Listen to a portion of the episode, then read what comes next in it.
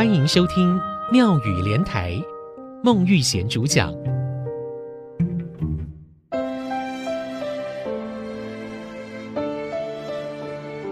吃饭吃阿爹，趁钱积塞卡。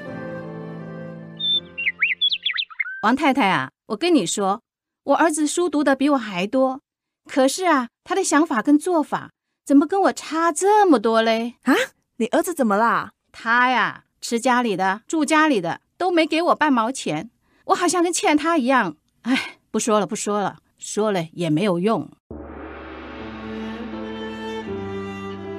听众朋友您好，今天要来学这句台语：吃饭吃阿爹，趁钱积塞卡。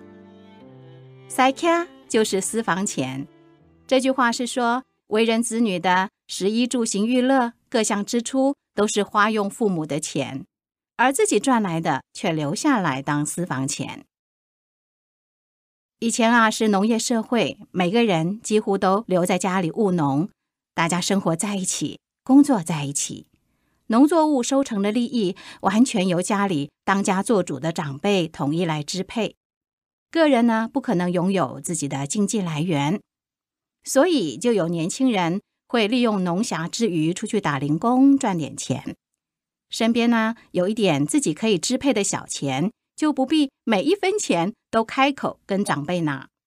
所以在那样的社会背景之下，产生了这句俗谚：“吃饭吃阿爹，趁钱积塞卡。”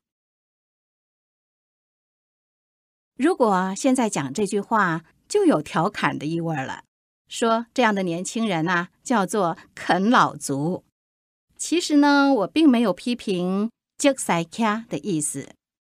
年轻人有经济能力，独立自主，还有多余的钱，积塞卡。这表示他的父母亲有财产、有存款，已经做好养老退休的计划，不必依靠儿女；或者是父母亲身体还健康，能够靠自己工作赚钱。有这种父母的年轻人，应该算是很幸运的吧。不过呢，并不是每个家庭都能够这么顺利。父母亲辛辛苦苦的把子女养大，也就是希望下一代。能够帮忙分担家境，毕竟我们的风土民情和欧美国家是不一样的。身为子女的人，还是要负起照顾父母的责任。也许你的父母亲不需要你拿钱回家，他们只是需要你的关怀与陪伴，这也算是孝顺的表现。所以，子女接塞卡无可厚非。不过话说回来，趁钱积塞卡还算是好的嘞，就怕一直吃饭吃阿爹，没有办法自力更生，没有接塞卡的本事。最后，我来教大家说六句台语，注意听，要开始喽。父亲、爸爸、阿爹、阿爸。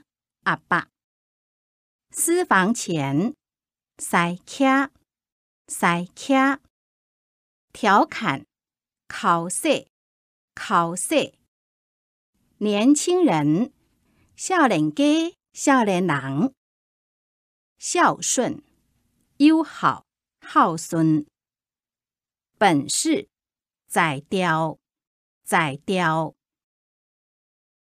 吃饭吃阿爹，趁钱积塞卡。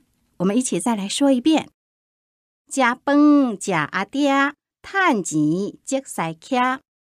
这句话是说，做子女的人，食衣住行娱乐各项的支出都花用父母的钱，而自己赚来的钱呢，却留下来当私房钱。